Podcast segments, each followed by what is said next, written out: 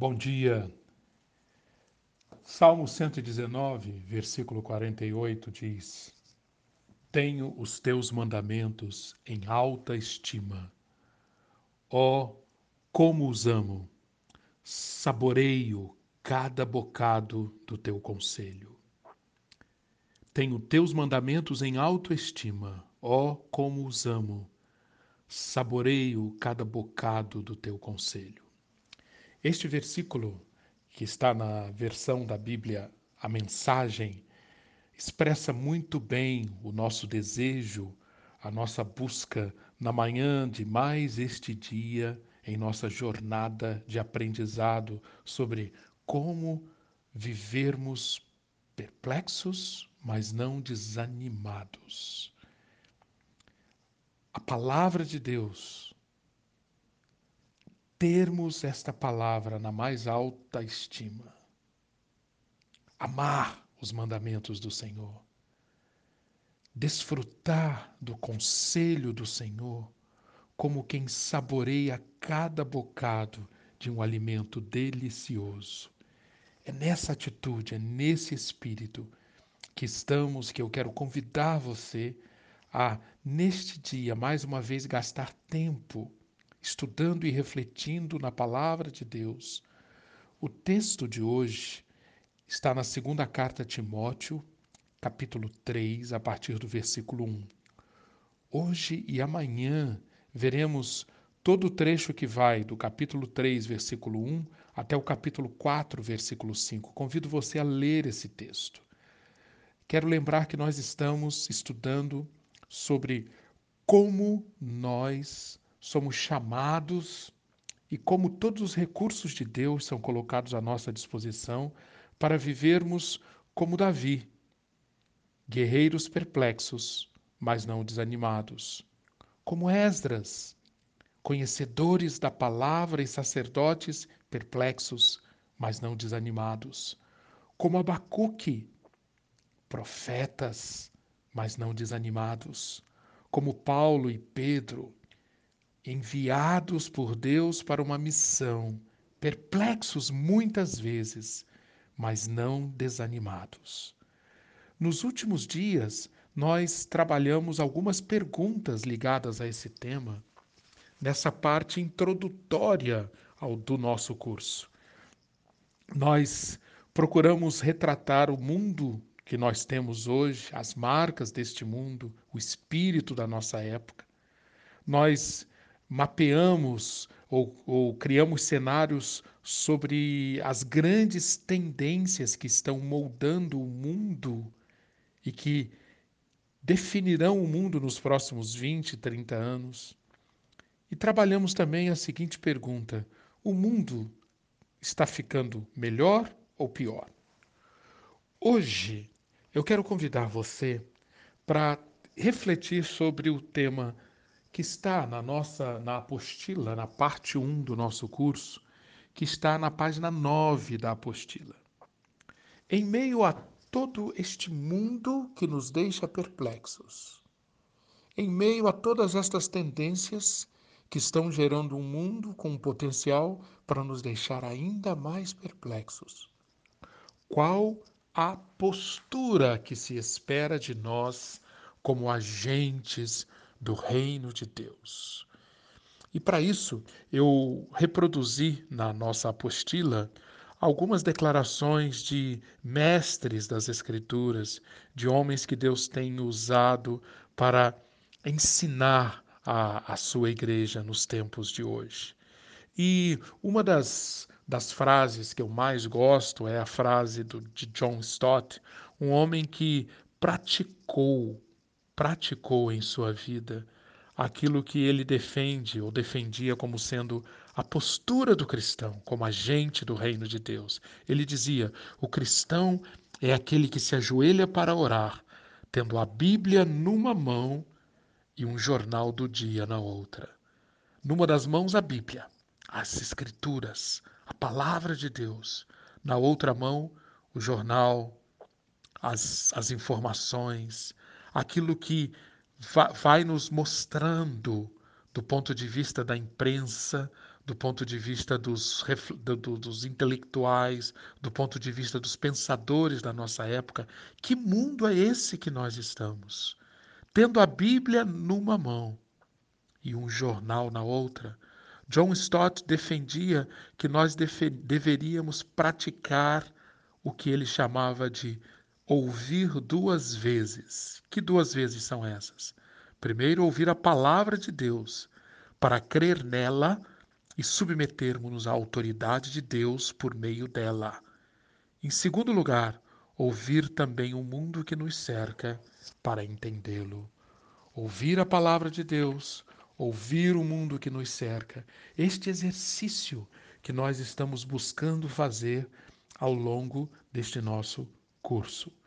E hoje é, eu quero chamar a sua atenção para um texto escrito pelo apóstolo Paulo para Timóteo, e nele, Paulo preparando Timóteo para ser frutífero, para viver com esperança, com vitalidade, para ser um agente do reino de Deus no século I, Paulo escreve, 2 Timóteo capítulo 3, versículo 1, Timóteo, saiba que nos últimos dias sobrevirão tempos difíceis.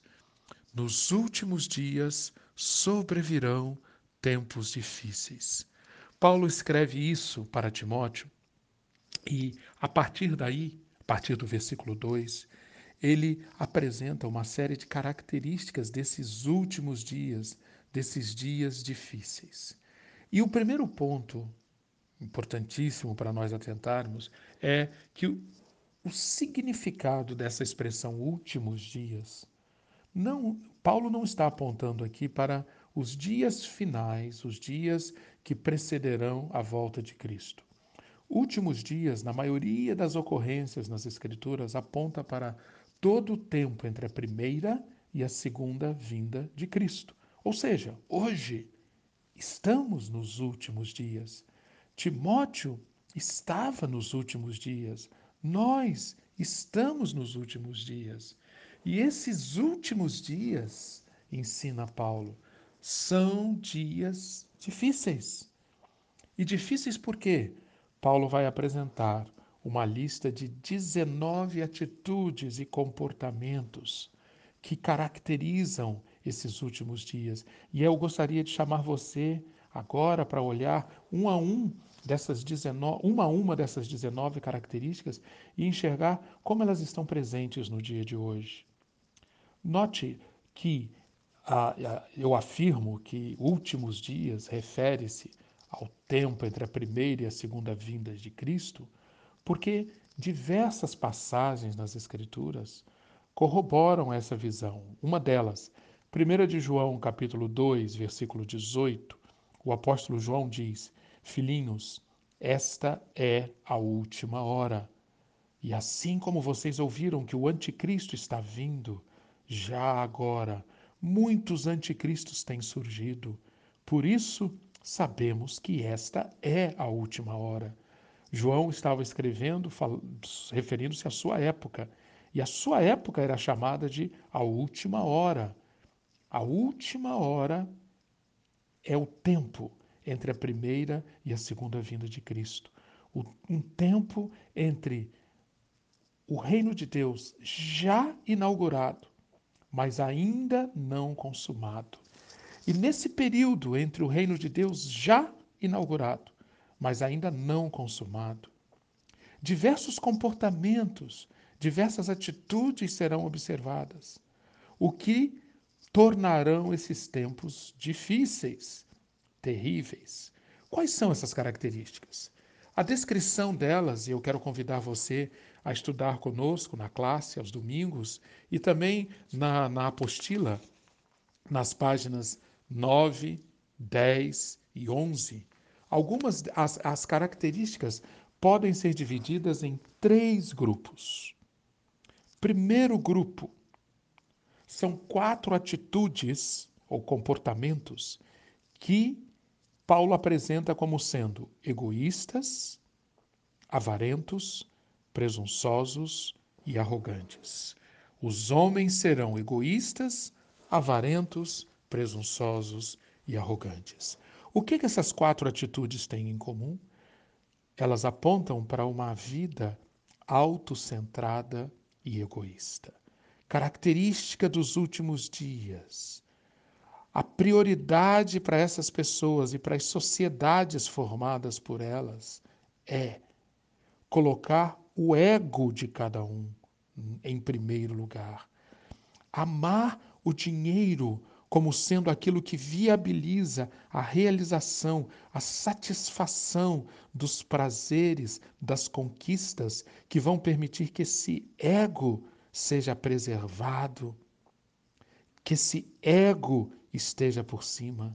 E com isso, essas pessoas e essas culturas e essas sociedades deixam de olhar para Deus, para a sua glória e também para as necessidades do próximo.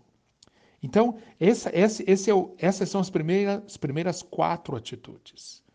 Mas na sequência, Paulo vai, vai descrever agora, num segundo grupo de atitudes, dez comportamentos que nós podemos dizer que são socialmente destrutivos. Ora, pessoas egoístas, avarentas, presunçosas e arrogantes, nas suas relações sociais, vão se comportar de qual maneira? Em primeiro lugar, Paulo diz: são blasfemos e desobedientes aos pais.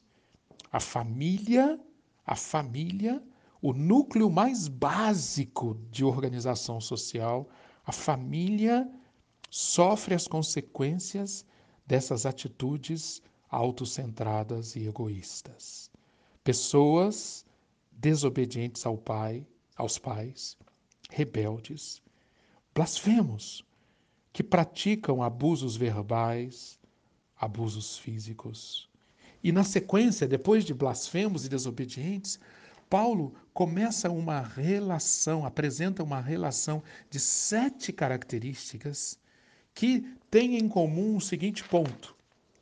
Na, na língua grega, todas essas sete características começam com a letra alfa, correspondente no português à nossa letra A, no sentido de negação. São pessoas que têm, todas elas negam alguma coisa. Negam, deixam de ter em sua vida algo relacionado ao bem. Você pode entender isso melhor estudando a, a apostila na página 10. Você vai ver, por exemplo, que a primeira característica, pessoas ingratas. Na, no grego, ingrato é acaristos.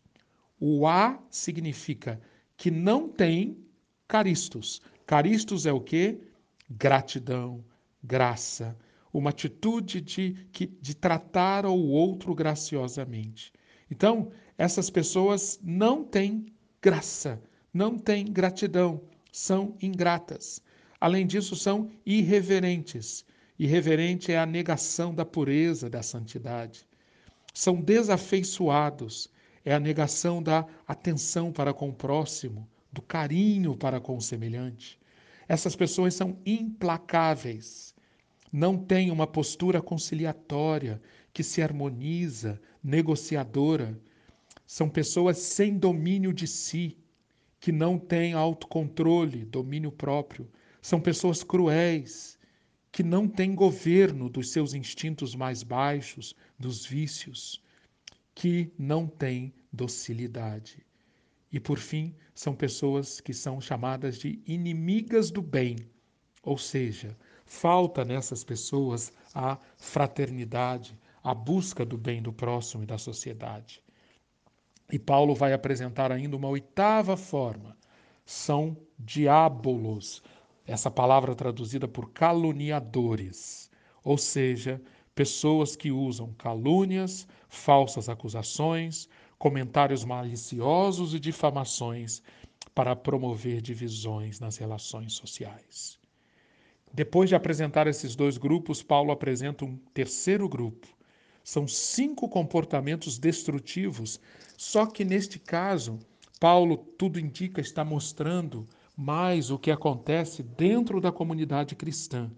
Versículo 4, versículo 5, até o versículo 9. Paulo está mostrando a presença de pessoas traidoras, precipitadas, soberbas, mais amantes dos prazeres do que amigas de Deus, tendo forma de piedade, mas negando o seu poder. E os efeitos desses traidores, traidores no sentido de que parecem que são de Cristo, conhecem o Evangelho teoricamente, mas na realidade são inimigos do Evangelho, são propagadores da falsa doutrina. São precipitados porque não pensam nas consequências a longo prazo das suas palavras e das suas ações. São infatuados, são soberbos. No final das contas, o que essas pessoas amam são os prazeres, aqueles mesmos prazeres que levam as pessoas a serem egoístas, avarentas, presunçosas e arrogantes, como vimos no versículo 2. E no final das contas, são pessoas perigosas, porque olhando de fora parece que são piedosas, mas no fundo elas não acreditam no poder da piedade e negam a sua eficácia. Diante disso, diante desse catálogo de 19 atitudes, que são atitudes dos tempos difíceis, dos últimos dias, qual a, qual a reação, Timóteo? O que se espera de um agente do reino de Deus? É isso que Paulo vai ensinar a partir do versículo 10, e é isto que nós veremos amanhã, se Deus quiser. Reflita nisso, abra os seus olhos, enxergue esse mundo, enxergue essa geração como nós temos hoje e perceba com muita clareza como todas essas características que Paulo aponta para Timóteo estão presentes nesses últimos dias. E ore em meio a isso, a oração do Salmo 119. Senhor, os teus mandamentos tenho-os em alta estima. Oh, como os amo! Saboreio cada bocado do teu conselho. Amém.